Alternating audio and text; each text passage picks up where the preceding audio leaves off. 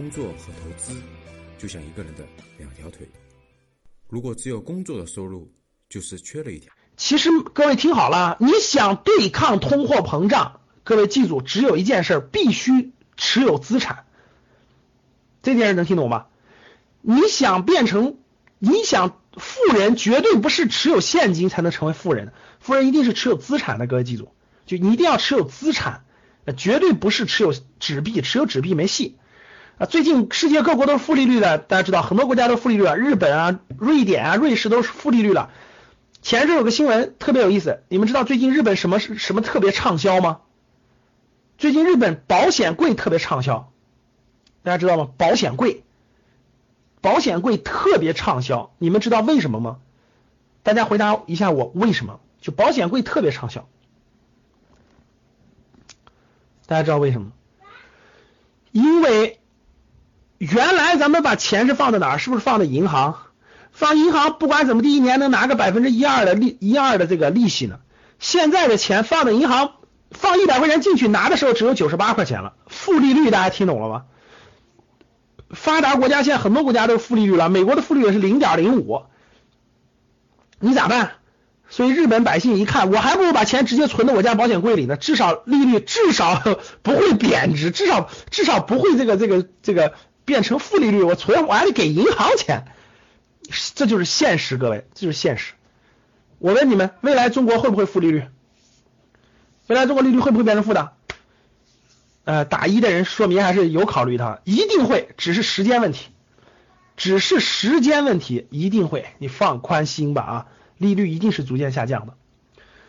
所以呢，各位听，各位。通货膨胀和货币贬值是一个板上钉钉的事儿，就是它一定会逐渐贬值，逐渐贬值的。那它不会升值是很短暂的啊，一定是逐渐贬值，逐渐贬值的。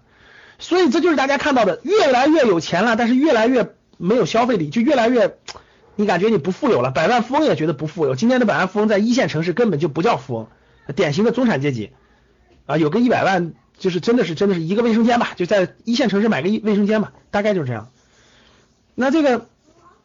但这个，那这个，你只要不买资产，各位听好了，你都是贬值。刚才有人说了，老师讲一下保险，保险是资产吗？我问你们，保险就是一个合同，对不对？那个合同告诉你，二十年后，我给大家一讲就明白了。各位，压岁钱买保险的，我问问你，你是不是每年给那个保险公司交一万块钱？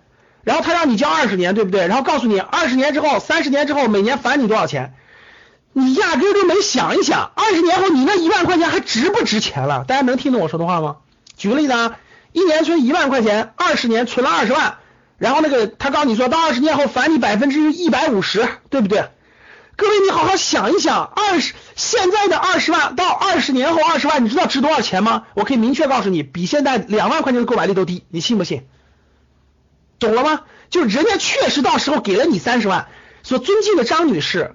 您二十年存了二十万块钱，我们承诺给你百分之一百五十，OK，给你了三十万，你拿到那个钱你都得吐了，你知道什么吗？因为一张纸就变成两万了，一张纸就写了两万，总共给了你十张，拿着用吧，你会发现你都崩溃了。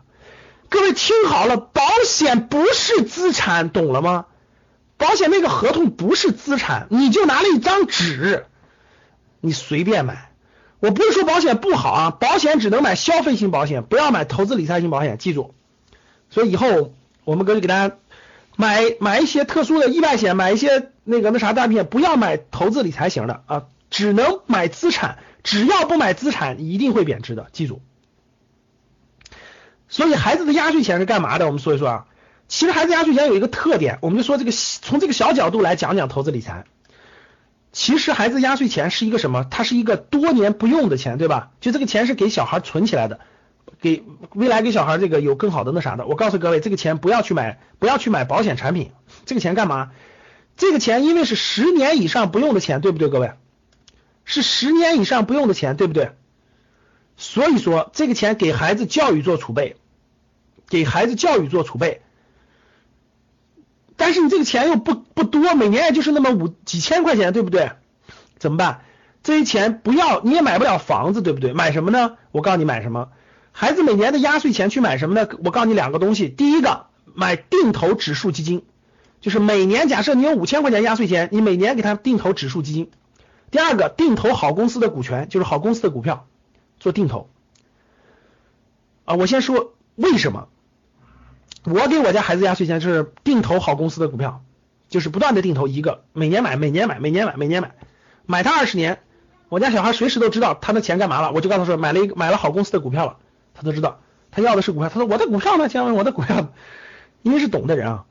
大家看，第一是定投指数基金，那肯定教室里很多人都不知道什么是指数基金，这里面分的非常细，这就是我们投资课要讲的，讲的非常细的。大家更不知道什么是好公司，对不对？什么是好公司？你随便买个垃圾公司，你定投二十年，公司都倒闭了，都退市了，你的钱都打水漂了，都打水漂了。其实定投指数基金，定投好公司，什么是指数基金？什么是好公司？这就是我们初级理财投资课要讲的内容。那比如指数基金有很多指数基金，你是投上证五零，还是投中证一百，还是投创业板一百，还是投？这个这个这个这个医医疗指数基金、环保指数基金、军军军工指数基金等等等等，投指数就完了。有的指数你放宽心吧，十多年一定涨的。好公司，有的大家随便去看，我我们我们格局投资班的学员都知道，我都让他们做一个作业。我说从过去上市公司两千八百多家公司里挑出来，过去十年涨了十倍以上的大大牛股，很多人都能挑出来。就十年十倍以上的公司其实多了去了。好公司，它是有标准的啊，选准了好公司，符合这些标准，符合这些标准就好公司，定期定投。我原来我家孩子每年我每个月给他一千块钱，就是定期定投基金，就最开始定投基金，后来我发现那个基金经理的判断力还不如我呢，所以我就坚定不移的定期定投好公司，好公司，持续的，什么时候用这些钱？各位，你想想，你能定投十五年以上，什么时候用这些钱？孩子上大学的时候，各位中途不要动，各位听好了，这笔钱中途不要动，就中途不要不要把它用作任何用途，除非是极特殊的情况，比如生病啊，或者确实是极特殊，要不然的话，这个钱就不要动，不停的买入，不停的买入。大概等你孩子上大学的时候，大概十八岁到二十岁左右上大学或者出国留学的时候，出国留学的时候，你把这个钱拿出来，一定会惊呆你的。好了，今天的节目就到这里吧。如果你想系统学习财商知识，提升自己的理财能力，领取免费学习的课件，请添加格局班主任。五幺五八八六六二幺，我们下期见。